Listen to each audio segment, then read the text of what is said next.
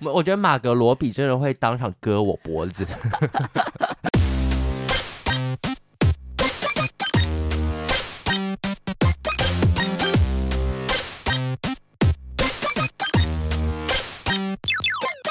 求生万不找关洛英，桂花连篇听关洛影。大家好，我是罗斯，我是克里斯。今天是二零二三年一月二十六号大年初五的下午一点零八分。大家新年快乐！财神到！咚咚咚咚咚咚锵！哎，最近有没有在路上很少听到这首歌？我最近比较常听到的是那个“恭喜你发财”，那个中国娃娃还是谁？哎，中国娃娃不是有那个吗？大错不要来。对啊，可那不是过年歌啊。过年会放吗？不会啊。侮辱我的美，可能对年兽唱吧，或是一些讨人厌的亲戚。我以前在那个服务业打工的时候，这些歌真是会听到烦死。真的？为什么要这样？因为就是需要业绩啊。新年歌单，而且呃，我们录音的前一天是初四嘛，初四其实是要迎财神，你家有迎吗？啊，要怎么迎？好像要就是在家里的财位放一些有的没的，然后要狂放财神到的歌。真假的？对。我们已经错过这么流行，我们就穷过这个兔年吧。我们家只有除夕有拜什么？那个就很基本啊。拜天公还是？初九拜天公，然后除夕好像是得记住，得记住，对之类的吧。那克里斯，你过年的时候，因为我跟你应该都是在台北过年。嗯，我在基隆。哦，对，基隆，我们北部人。我，我基本上就是待在家，然后或者陪我妈出去压个马路这样。因为我妈超讨厌人挤人，嗯，但我们就是出去的时候发现路上其实也没什么人。你家就是住宅区，平常也没人啊，无时无刻都没人。有动物园有挤到三万二的人。哦，真的假的？你知道那一天吗？很可怕。我因为我有陪我妈去西门町还有信义区，嗯，路上都超级多人。我觉得现在。大家好像已经没有那么迷恋回乡过年这件事，有吗？可是我好多朋友都还是有回乡下。我觉得渐渐比例有变少，然后今年就是看到最多的是出国哦，对。然后我就跟我妈说，明年我们也出国好了，因为在台湾过年好无聊。可是出国机票超贵，老子还付得起，好嚣张！可以带上我吗？带上我。对，然后基本上就是都在家里面度过。对，那因为我们两个过年期间真的是只有初四才见面，所以我们上周就是停更一周。没错，希望大家不要太生气。那我们就马上开始今天的节目。今天要介绍的这部电影呢，这位导演算是我近期最喜欢的导演之一。他过去的很多大作，大家应该都相当耳熟能详，例如《晋级的鼓手》哦，我超爱这部。然后还有让艾玛史艾玛史东 让艾玛史东拿下奥斯卡最佳女主角的《La La Land》，越来越爱你，越来越爱你，我真的很喜欢。嗯，但你有发现他的片好像都是两极评价，喜欢的人很喜欢。喜欢，但是不喜欢的人也很多，这样。我觉得《La La Land》会有这么多的争议负评，是因为它真的评价非常非常的高。然后其实很多人会说这部作品其实有点过誉，就是它还是一部很好的电影，可是大家把它推上太高的神坛，很容易树大招风。好啦，那这部电影呢，就是由达米恩导演他的最新力作《巴比伦》。我期待这部片，期待超久，超级久。没错，在它上映之前的时候，就因为知道会有布莱德比特，然后还有我最爱的马格罗比，当时呢就非常期待这部电影。不过接近它上映的期间呢，我们在网络上开始不停的看到各种好评与负评，嗯，而且好评真的就是好到不行，会说什么年度最佳什么之类的，但负评也很差，很多。我可是我发现好像很多的负评都是在国外，我在台湾没有什么看到负评。嗯蛮多在国外看到对于巴比伦的负评，而且他在烂番茄上面的分数也非常非常的低。嗯、我那时候看到的时候是只有五十五吧。但你知道那个啊，窒友梅根在 IMDB 上面也很高啊。哦，最气的是挚友梅根他要拍续集喽。我真的，我觉得那些人 算了，我要尊重跟我意见不同的。关洛影现在已经预约一集的节目，到时候会来讲这个挚友梅根二。而且我跟你讲，其实我觉得我们的眼光算是跟评审雷同，因为你看奥斯卡上《妈的多重宇宙》，他就入围了十一项。我刚刚以为你要说挚友梅根没有入围，我想说这不是理所当然的事吗？然后那疯狂副作用也是，就是杀出一条黑马，嗯、所以我们算是品味不错啦。慧眼识泰山，哎，不是千里眼，千里马还是？是需要伯乐。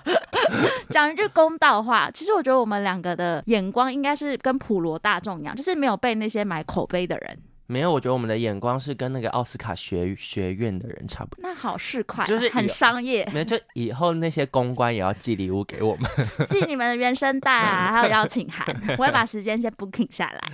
好了，那巴比伦呢？这个故事其实讲的是一个在一九二零年代，就洛杉矶的好莱坞，它正要准备成型的时候，他们的一些电影的兴衰。然后在当时呢，刚好是默片和有声电影交界的时候。没错。对，所以。整个好莱坞他们就面临了一个产业的转型，然后有非常多的，例如后起之秀跟原本就很有影响力的演员，这个时期当中的一些心境上面的转换，对，还有新旧之间的对抗。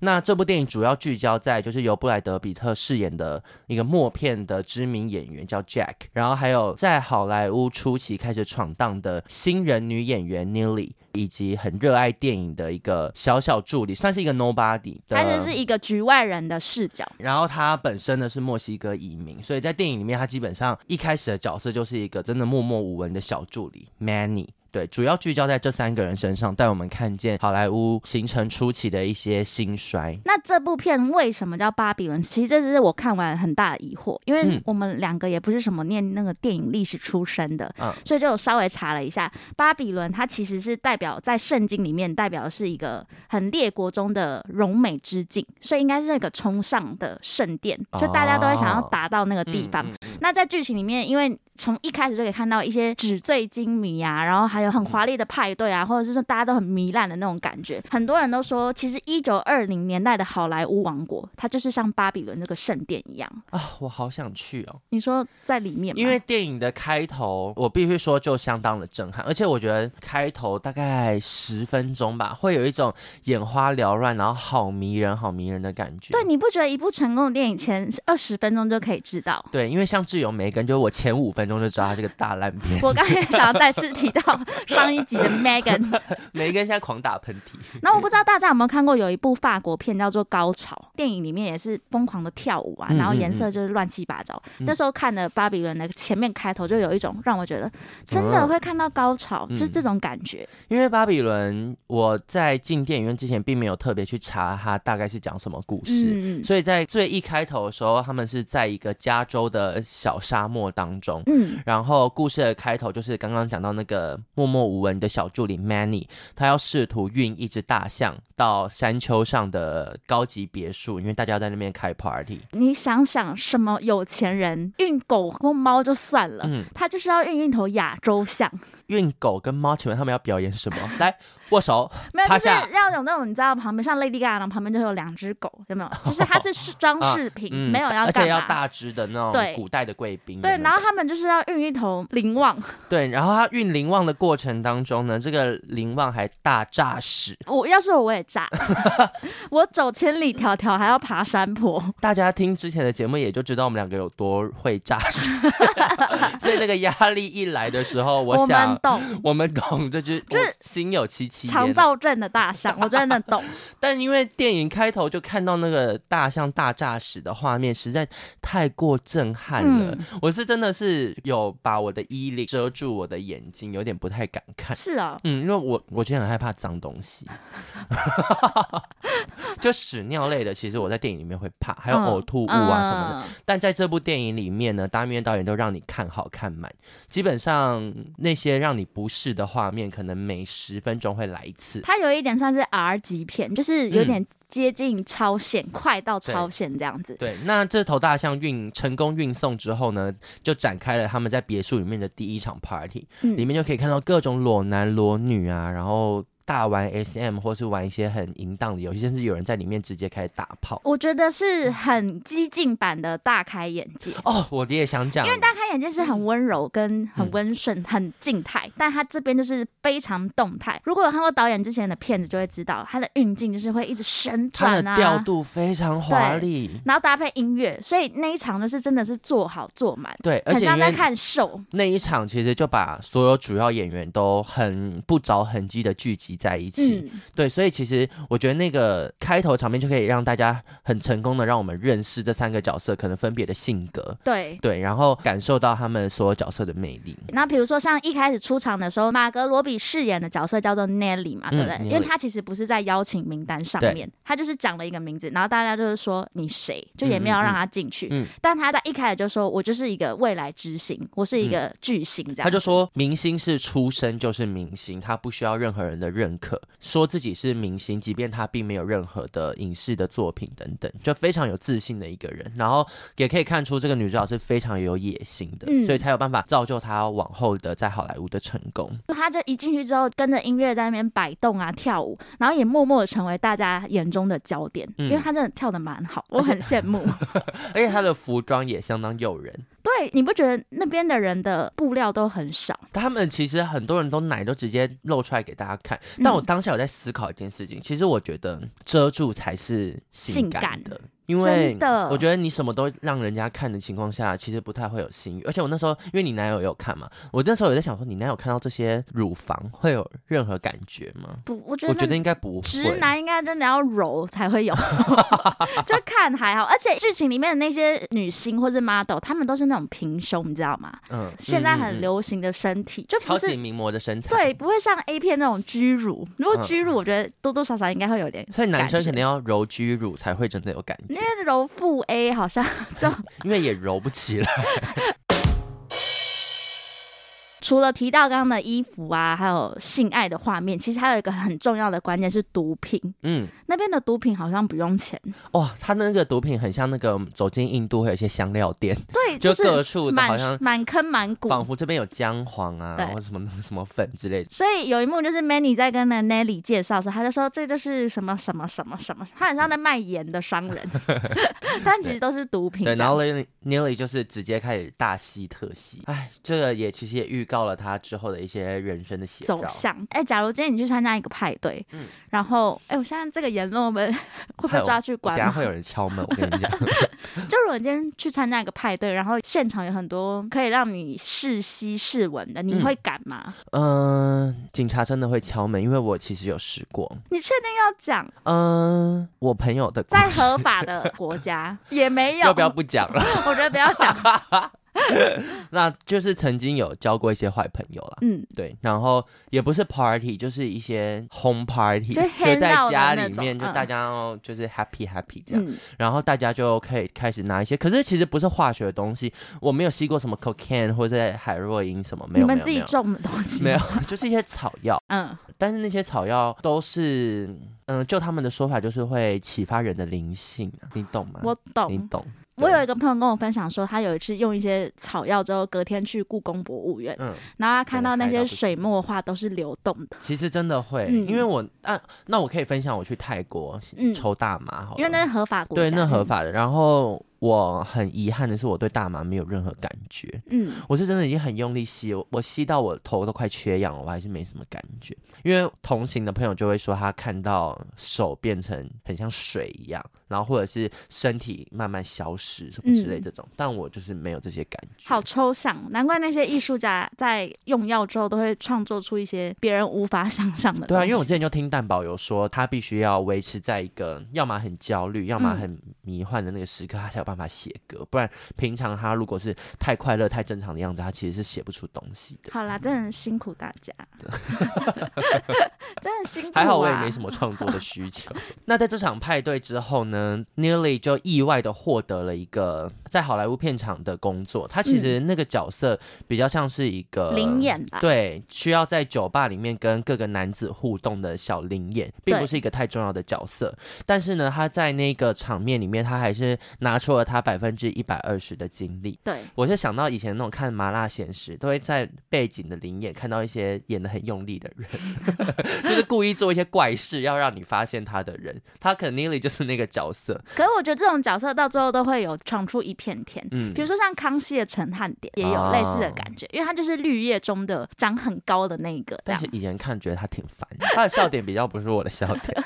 Nelly 呢，就是获得这个酒吧的角色之后呢，他一开始其实只是。是被当成一个从派对出来的妓女，嗯，对，所以大家对她并没有太高的期待，只需要她就很风骚的样子去逗弄那些男生。然后她刚开始也极尽所能的展现她很风骚的那一面，但是呢，导演突然有一个想法，就是要她看着某一个角色，然后开始流泪。一开始呢，导演就是也是一个有点稍微不屑的态度，就说啊，我们准备人工泪液吧，就是她应该是哭不出来这样。嗯、但结果殊不知，Neely 就是大哭特哭，她是刘雪华的那个角色，嗯，对，他就是整个你要他哭一滴泪，他就哭一滴泪；你要他 hold 一下再哭，他就 hold 一下再哭。她还可以自己问说要左边还右边，对，就是非常专业。对，我觉得这一段算是真的是整部电影第一个最吸引我的地方，嗯、因为那时候导演在下戏的时候就问他说：“你怎么那么会哭？就你也没有受过专业训练，怎么那么会哭？”嗯，他就只有说一句，他就说：“我只要想到家就想哭。”嗯。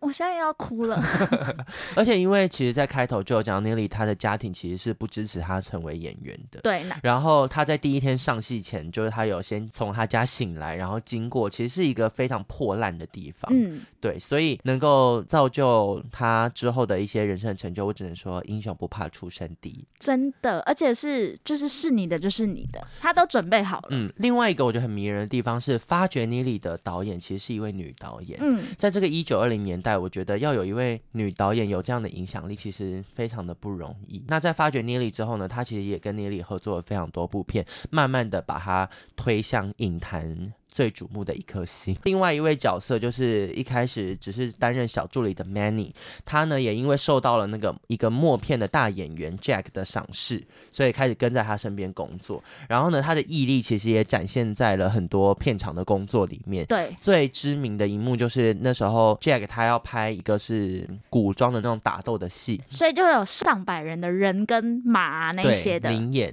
然后在一九二零年代，其实他们拍片很多时候都是真的来，嗯，所以。现场就是打斗的场景，就是所有人是真的认真在打斗，在那边等，还有人因此死掉。对，而且我后来才发现，其实好莱坞初期拍电影的时候，好像真的非常多人员伤亡，而且他们一开始是真的没有在计算说每一部电影到底死多少人，直到了就是在拍《诺亚方舟》的时候死了三个工作人员，嗯，他们才开始计算每一部电影到底死了多少人。你看，如果到现在这个年代，大家之前那个剧组不是有从山谷掉下来？对啊，就被骂死。以前的人好不值钱，就人命不值钱。对，因为从他们的对话里面也可以看得出来，就他们根本不对于那些灵眼不屑一顾。对，他们都说哦，那那赶快处理掉，或者对，就是好像要罢工，你你赶快去处理，然后就最后他们也是用很强硬的方式逼所有演员工作。对，当下就发生一件事情，就是在打斗过程当中，就难免就是会打到摄影机，嗯，所以他们准备了可能好几台摄影机，十二台都被打坏。但是呢，他们当时为了拍片要抢那个阳光的时间，所以他们就叫 Manny 到镇上去帮他们买摄影机或租摄影机。那 Manny 呢，一路上，因为他只有非常短的时间，必须要拿到摄影机，所以他就是在用了各种方法，最后达成了这个任务，然后也让他一个小兵立了大功。这个行为我觉得是非常敬业，你可以感受到他对电影圈的爱。因为如果是叫我做，我就是会慢慢来。我曾经真的是。很像穿着 Prada 的恶魔里面的小安，使命必达。我在公关公司的时候，其实很常就真的，今天客户要一个什么，我们就是立刻出去，出来，对，想尽办法都要把它弄到。然后我有一次是负责了一个案子的提案，我至今仍记得，他就是正官庄。你知道正官庄、嗯、就是吸的那种，嗯，对，他就是那时候在推他那个吸的是灵芝吗？基金类的，对不对？人参饮。嗯然后那个新产品就是很难买到，就好像要一些指定的通路才买得到。我们在提案过程当中，我主管就跟我说，我们就去买一一盒来喝，嗯，就是我们要先认识这个产品，对，才有办法提案这样。嗯、但因为我在公关公司的时候，每天工作都是到十二点以后，我根本下班鬼才卖给我。我主管已经可能讲三遍，但是我都是因为在。加班的过程当中，然后到最后一天的时候，我也是十二点才下班。到时候惊觉说不行不行，今天一定要买到。然后我就骑着车，半夜两三点在林森北路疯狂穿梭，都买不到。然后当下是坐在林森北路的路边哭，因为我那时候压力真的好大，因为我主管好可怕。嗯，我就想到那个人参饮，我如果真的没有买到，他会喝我的血。那后来有买到吗？没有，也没有。然后我在凌晨四点的时候，在我们工作的群组，我故意在那个有老板的群组里面说。我真的买不到，嗯，然后现在已经四点多了，可不可以明天一早我会再去哪里哪里药局看看这样？结果我主管隔天看到我就说：“哎、欸，没关系，不用买了，那东西太贵了，买那个不划算。”很可怜的一个故事，就是也是一个使命必达。这让我想到，我刚刚要收回我那句，我说要是我一定不做。其实，在紧要关头还是会做，因为你记不记得我大学有去当制片拍片。嗯然后我的老板是，嗯，现任还是知名的饶舌歌手，嗯嗯嗯，他也非常凶，嗯，然后那时候我们要拍韦礼安在小巨蛋的前导片，嗯、就他有十分钟，要在一天之内拍完，就是跟电影里面一样，要找一个魔幻时刻。嗯、前导片的剧情也是一个从白天到晚上，嗯，所以我们就是要跟着那个时序，然后时间拍摄时间就走一天，嗯，我们是凌晨四点，那老板有一景说他要在一户人家的车库前面。他要用一个跳箱把它跳起来，嗯，然后摄影全部架在那户人家前面，嗯，嗯，他要我跟那户人家说到十点前都不要出来。然后还有一个是在信义路、信义区松寿路口、十字路口，他要拍一个有点像是消失的情人节那样，就大家车人不能动的画面。然后他要叫我去跟警察申请路权，可其实那申请路权是很麻烦，因为至少要好几个工作天。嗯、因为我已经打电话问过警察，嗯、他拍摄是前三天才跟我讲。那怎么办？你最后申请到吗？我最后没有，我最后就是拿一张纸，哦、我就去网络上下载那个文件而已，就是没有任何人签名，然后我把文件拿在手上。制片每个人都是要穿那种背心指挥交通，嗯嗯嗯、假装你有申请到。对，那户人家也是，我们买那个基金还是什么去送礼。嗯，你只能用尽这些方法，因为好几百个工作人员只为等你那颗镜头。对，这件事情我完全能懂，那压力多大。不会是 Manny，但人家 Manny 最后有成功。你还在这儿，我就放弃了。所以 Manny 呢，就借由这一次的任务的成功，展开了他的助理生涯，一路的往上爬。再来就是 Jack 这这个角色呢，他他本来就是一个默片的大演员嘛，但他一直其实不安于现况，他会很想知道，就是电影圈可能最新的发展，或是有什么样新的趋势。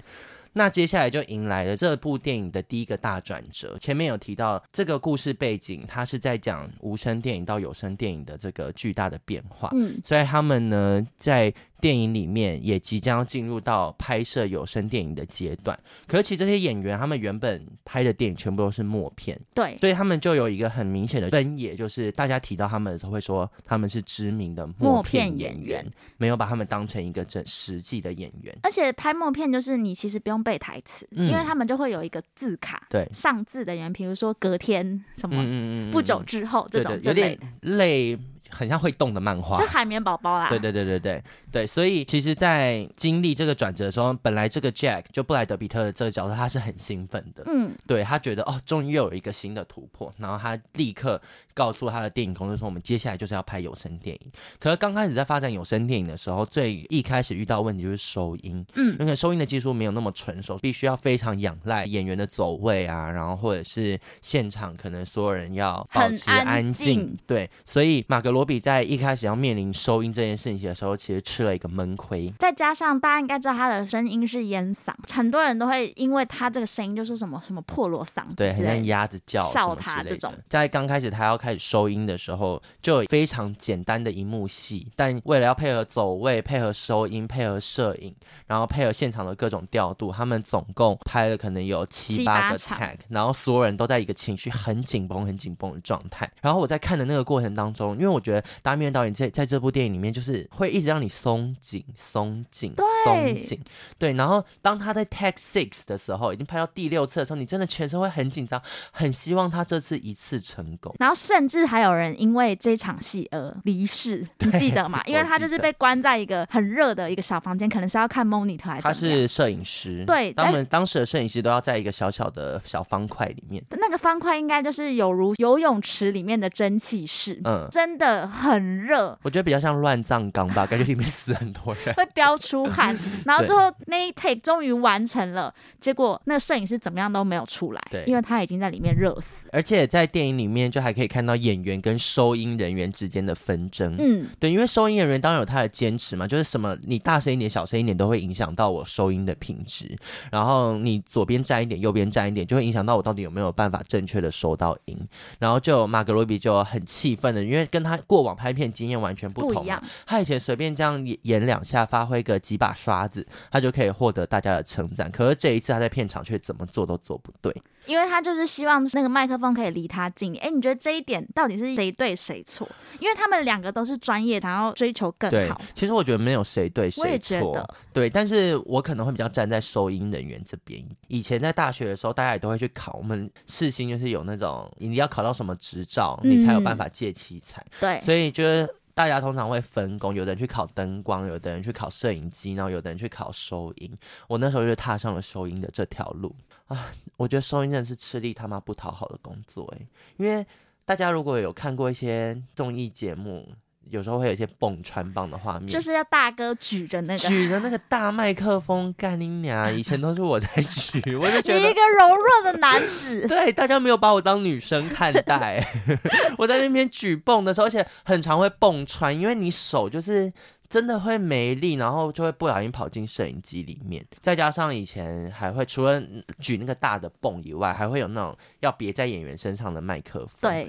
然后其实我以前会觉得别麦克风是一件很害羞的事情，因为你要帮他穿过，对，要穿过身体里面。那有时候男演员就算，如果是一些女演员，我其实会。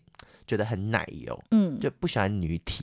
他有在，他们有在 care 你吗？他们没有在 care 我。然后之前有一次就是拍了一整天，然后都一直听到我的麦那个耳机里面有杂讯。你该不会跟那个 Blackpink 一样触电？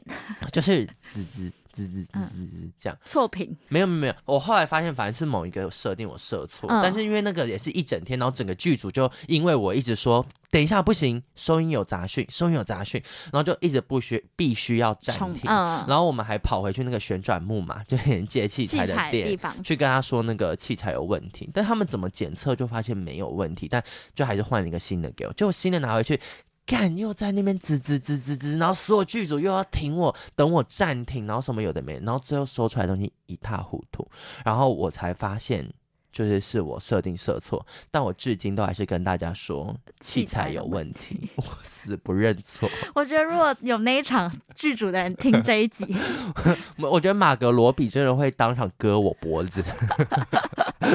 他们到底从哪？我突然觉得，为什么我们两个看这部片会有那么心有戚戚焉？因为我们曾经也是剧组人，我们，懂拍片的辛酸史。我而且拍完之后，他们还是兴致勃勃。我们没有，我们但黯然退场。我觉得一部片可以完成，如果你真的当过剧组人，你才会知道中间的辛酸。因为我们、嗯、我们做再多，没有人看。对啊，真的没有人 care。嗯，最后自己 care 就是那个 roll call 名单有你。对，唯一就这样。而且之前不是欧阳娜娜有说什么，他们演员是高风险职业。嗯，然后吴克群就有出来说，演员才不是什么高风险职业，真正高风险是幕后这些。工作人员，他们比你早到，比你晚走，什么什么我完全能懂。你开车，你凌晨三四点要先去塞，也是我们在开。对啊，因为演员就永远就是坐在后面啊，休息。你等戏的时候，你还可以睡觉。工作人员哪有这种事？以前一发出声音就被骂。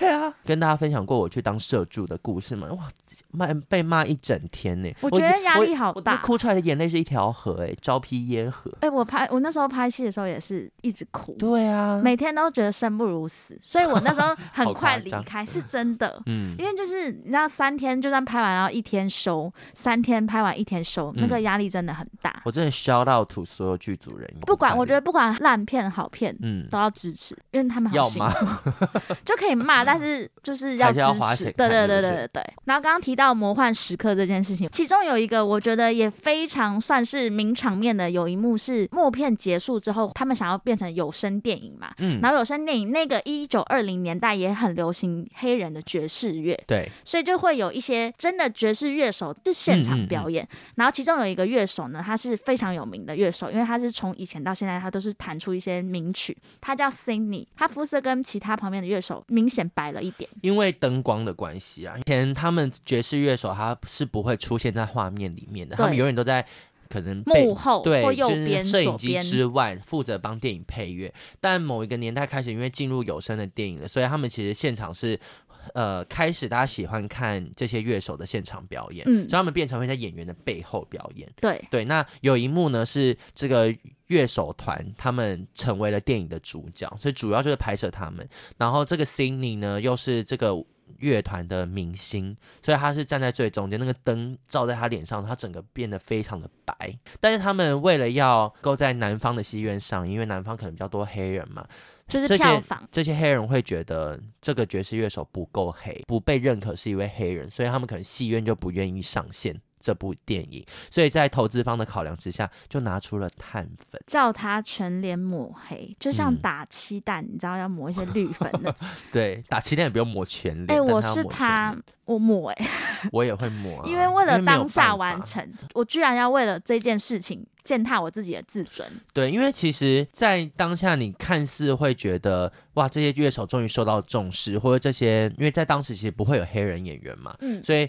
呃，拥有这个让他可以有机会成为这个明星，看似是一件很光荣的事情。可是你可以看到，就是这些好莱坞的白人团队或者是上流社会，其实都把他们当成一个道具，或者是一个玩笑之类的。嗯，就是他们并没有真的非常欣赏他的技艺，而是动不动就想叫他哎，为我们表演一首嘛，然后或者是把他当成一个吉祥物吗？我我觉得在日常生活中也很多出现类似的状况。就我有个朋友是很会。跳，他是跳 voguing 的老师，嗯，然后因为我每次看人家跳 voguing 都是在电视上面或者是 YouTube 上面。嗯、有一次我们在吃饭的时候，我就说：“哎、欸，拜托你可不可以现场教我，或者是跳一小段一个八给我就好，嗯。嗯嗯，我好想知道现场甩手的感觉。”然后他就说：“这个在舞蹈圈其实蛮没礼貌，就这个行为，嗯，因为我教人我要付钱，你就是撒借工啊，就是那种、嗯、我是金宝。过过年的时候会说，哎、欸，罗斯很会跳舞，来唱一唱，一首，唱一个八，对。”但我没有这种揶揄态，我是很真的很想知道那个甩手怎么甩。我跟你说，金宝也真的很想知道。对，所以他那时候我们就是金宝。他那时候就蛮认真的说，其实这这个行为不太好。嗯、然后我后来才有意识到，因为你知道很多事情都是没有意识你脱出口，我觉得对他很排斥。我最近也有一个困扰，嗯，就是因为我的工作是可以买贴图。对，我的公司的其中一个福利就是他会给我很多点数，然后让我们买，可以例如你想买贴图送给你的亲朋好友等，因为真的很多，所以我可能会有朋友来跟我要要贴图啊，或者是不止你要，或者是逢年过节的时候我会送送贴图什么之类。其实这些我都觉得还好，但我最近有一个小困扰，就是我男友每次在介绍我在哪里上班的时候，他都会附加一句说：“你有没有想要的贴图？我可以加送你。”你懂那个感觉吗？就是。我当然很乐意送给我所有的朋友，然后或者是就算不是朋友，你今天只是哦跟我在某个场合认识的人，你跟我说，哎，那你还是你可以送我一个贴图，我绝对都愿意给。可是那种一直问人家说，哎，他可以送贴图，你要不要贴图的 那种感觉，我觉得很差。我的工作也是这样啊，大家就说他就是在那边上班，你要看哪部电影？对，去找他看电影，或者是说他老板就是谁，你要不要什么？我 就是。就不用不用一直这样，我真的懂，因为老人家都会这样。我爸跟我妈过年的时候，嗯、大家就说：“哎、欸，那现在你在哪里上班、啊？”然后他们就会帮你补一个后面。对，他其实就想要炫耀吧，就是让大家知道说：“哦。”就是哎呦，这个人很厉害哦，他可以送你贴图，他可以让你看电影，嗯、他可以你要联络侯孝贤，好啊的那种。哔哔，对，我都懂，你们这些人听好了。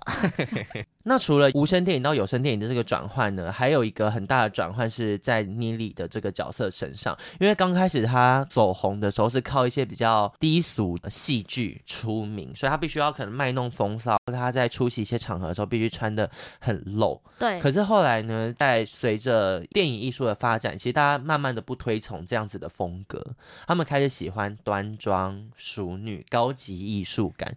当时 Neely 面临了一个事业的低潮，那为了要再次获得那些上流社会或是电影的投资方的认可，他去参加了一场上流社会的 party。那场派对可以说是非常的虚伪。对，就是所有人都讲一些高来高去的话，就是例如讲某某诗人的作品，你觉得怎么样啊？或者是哪一部电影你觉得他拍的如何？就疯狂掉书袋，然后以及穿着上面就是要真的是貂皮，就是有一只貂在他身上的那种。对，然后马格罗比他的角色本来就比较不是走这个路线的嘛，所以他最后就是在那个派对上面大啼笑、狂吃狂吐。其实我非常非常喜欢那一场戏，嗯，因为马格罗比其实点出了一个在当时社会现况的一个盲点，就是你要如何去区分低俗和艺术。这些看似很上流的人。他们却披着真实动物死掉的毛皮，然后讲话讲一讲就摸你屁股一下。对，他们才是最低俗的人。对，然后可能在派对上面的食物还要用一些什么动物的什么头啊来当做装饰。对，所以你说这些上流是真的高级吗？其实也不一定吧。嗯，就那低俗你又要怎么认定？一定要看过你讲的那些电影，听过你讲过的那些诗，我才算是一个上流的人物吗？对，所以其实我觉得在那一场戏最后他的那个爆发的地方，看得非常非常的爽。那 Neely 呢？从那场派对之后，其实他整个声势都已经开始下滑，然后事业已经不如之前的这么蓬勃的发展，所以他开始转为流连在各大赌场，染上了毒瘾跟毒瘾。对，就是又吸毒，然后又好赌。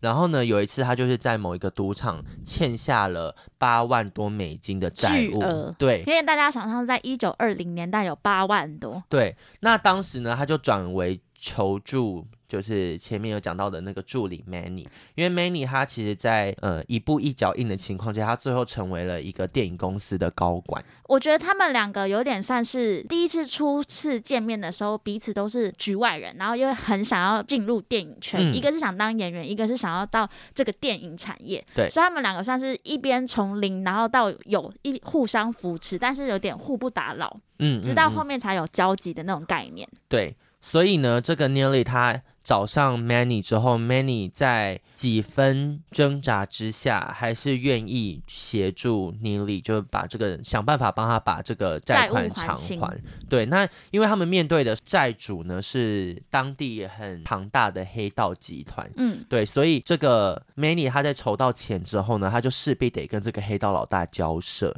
在这么短时间内，其实没办法筹到钱嘛，所以他转为要求了一个他们在片场其实常常会出现的一个角色，可是你一直不知道他到底是谁。找上他之后，才发现是请鬼拿药单。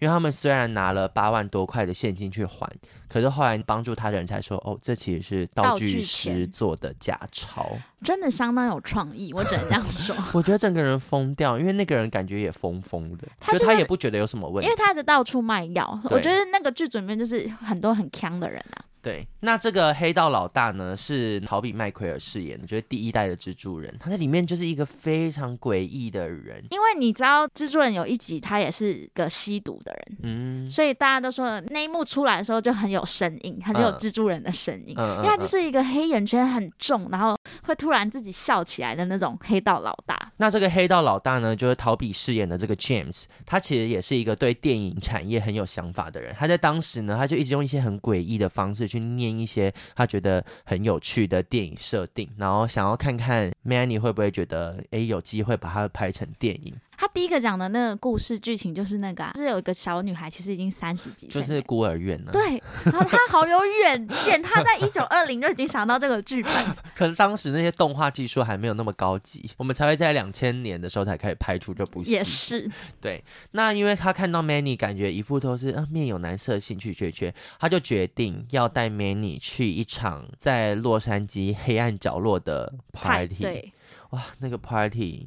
好，好恐怖！他们在一个废弃的山洞里面，有好多层。首先，第一层映入眼帘的是两个女的在血战，就在擂台上面。然后，真的是很多电影其实有这种，就是地下的拳击，对，然后可能大家都要买票赌谁赢谁输这样。然后呢，再往下一层是看到很像一堆性奴隶，嗯，他们就是一堆裸男裸女，然后在里面做很多 SM 的。表演也不知道表演给谁看，因为好像没有观众，就是艺术品嘛，他们。然后再到第三层的时候，是出现很多怪胎，比如说有那种满脸的胡子女啊，就是那个大娱乐家里面的那种马戏团里面可能会有一些的人物。对，然后第三层的时候，可能是一只鳄鱼，很恐怖。然后他们在进到最里面的时候，是看到一个很强壮的人可以生吃老鼠。对，就各种猎奇的表演。当下我在看的时候，就觉得很像。你有去过麻豆代天府吗？我哎、欸，我最近也是迷上去一些 B 级景点，哦、但那个我还没去过。麻豆代天府真的是很好玩，因为它就是十八层地狱，推荐给所有就是去台南玩的朋友。嗯，里面会有带你从第一层走到第十八层，然后不同层就会有不同的地狱，而且它那个里面的陈设都是会动的。哦，那我好像去过，就有一点像那种，就是你看，比如说你说谎的时候就会怎么样怎么样，什么下油锅那种嘛。对，就是它是各种不同油锅地狱、跋涉地狱，然后什么什么地狱，然后带你走，然后走完十八层之后还会再带你上天堂，然后就会看到很多裸男裸女啊，过得就天伦之乐什么之类的。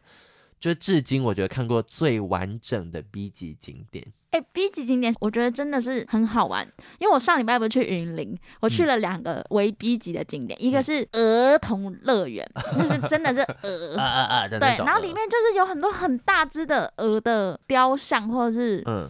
有我看，其实蛮可爱的。而且因为那个乐园都没有人，所以你玩 起来会很像在日本那种废弃的的游乐园，那个超逼的。然后另外一个很逼就是那个啊千岁宫。千岁宫里面有什么？它是一个千岁宫公园，然后那个公园就是像迷宫那样，就很多造景的东西，什么造景的山啊、蘑菇啊、人啊，什么什么。那公园超可怕，我走不出来。你知道，我原本一开始我们走，我们是四个人走。因为他会按照号码，就是告诉你一走走走走到二，走到三，嗯，到后面已经是到八十几、九十几，然后我们走了，整整走了一个半，嗯、后面三十分钟是小跑步，因为真的走不出来。那好像那个、哦、鬼店，他们那个在那个树丛里面，类似那，因为它很大，它超大，它两公顷，嗯。就真的走不出来，然后很多小孩就走到很喘，嗯，就是有爸妈带小孩。我觉得有一些爸妈应该想在那边丢小孩，弃养小孩。因为那边也超逼急，其实台湾有很多类似的地方。我们就是前几天拿到那个 Google 的地图清单，里面就有台湾所有的 B 级景点。如果有需要的人，可以来私讯我们，我们会 传给你，我们直接送给你。非常的好看，而且我们真的太热爱 B 级景点。所谓的 B 级景点，就是像那个花莲的大米老鼠也算。对，苗栗也有一个很红的 B 级景点叫秋茂园，我不知道你知不知道，它里面有非常多各式各样很丑的人的雕像。我们等下去好吧？可是他现在就是是暂停营业的情况。Oh. 然后之前我我跟我男友就是，我们就很想要去秋茂园，然后我们就一去发现，干它关着，我们直接擅闯。超可怕、哦！我们翻过那个铁栅栏，然后就进去，然后里面完全没有人，然后就是散发着很诡谲的气氛，因为里面就是一些可能神啊或什么。嗯就就是长得很丑的古代人的雕像，嗯，大家可以自己去查一下，在通宵，因为那个就是很著名的 B 级景点，真好玩。有兴趣大家可以去参考看看。那最后想当然尔呢，就是 Manny 的这个假钞还是有被发现，所以呢，他们就必须要展开逃亡。逃亡的过程当中，他原本是想要带着这个 Nili 一起去逃亡，但 Nili 就是挺矮小的。有人爱你还不好好珍惜，但我大概也能懂。对啊，就是他有一种我我不值得你对我那么好的感觉。对，这个电影走到最后，其实会有一种唏嘘感了。嗯，对。然后像是我们很少聊到那个 Jack，其实，在 Jack 在电影里面是有，我刚好像 A B C 还竟然里面 是有会被打蛮大的篇幅。对对，因为 Jack 他本来就是一个。很有名的演员嘛，但然后一开始也是他极力的想要往有声电影发展，但最后他却发现他在有声电影里面并不受到观众的喜爱，所以一个名演员发现自己失去了观众缘之后，其实内心一定也是有非常多的挣扎。嗯，对，所以最后其实这些主要角色都没有走向一个非常非常好的结局，这部分可以留给大家自己到电影里面去看。这部片子是三个多小时嘛，对我来讲一点都不长。因为他是把一个很很美好的电影年代浓缩在一个三个小时里面，然后每一句对白或者说每一个场景、每一个转折，你都可以感受到那些人一开始有了梦想，然后实现之后到了沉沦，然后最后是有点像火花一样就幻灭的感觉。而且达米安导演真的非常擅长制造很紧张的情绪，所以你其实。这部电影里面有非常多个小高潮，会跟着那个电影里面上上下下上下，有点像我那时候在看《晋级的鼓手》的时候，也是同样的感觉，就是我会看到好紧张，真的好紧张。明明它就只是一个打鼓的戏而已，我却可以看到非常紧张。所以在电影里面，你可以看到就拍电影的过程而已，但它可以把那个紧张情绪制造的非常好。那有些人会担心说，因为它其实有点像是一个电影史的教科书，会不会不懂说，呃，那个背景或者说那些人是什么？其实这些都还好，因为它的。里面的角色都是对应着某某人。类似在琢磨他，但其实实际上不是他的故事。嗯、例如像是布莱德彼特饰演那个 Jack 的角色，他就是一个默片当时年代片酬最高的一位男演员，嗯、他是致敬他，然后叫做约翰吉伯特。嗯，因为他当时就是真的很帅，然后在默片里面，哦、他以前的照片很帅，帅到不行，所以他有个称号是说大众的情人。嗯，对。那最后无声电影到有声电影的转折，他也是因为人气下滑，然后蛮早就是英年早逝这样。嗯、然后马格罗比饰演那个角色，他其实对应的是克拉拉包，其实蛮有名的一个女演员。嗯，因为克拉拉包的外形就是现在那个卡通人物那个 Betty 哦，你知道吗？短头发，嗯、因为那个年代很少有那么性感，或者是。是艳形，艳形对。到后来可能才会慢慢有，但那个年代他算是大家一提到就会提到他，嗯、所以他有点算是对应他。然后里面还有一个角色我们没有提到，朱菲女士。嗯嗯嗯，华人女星。那个朱菲女士她在电影里面，她是一个专门写字卡的角色，口白吧，或者是说要想那个对白，她是专门写字卡。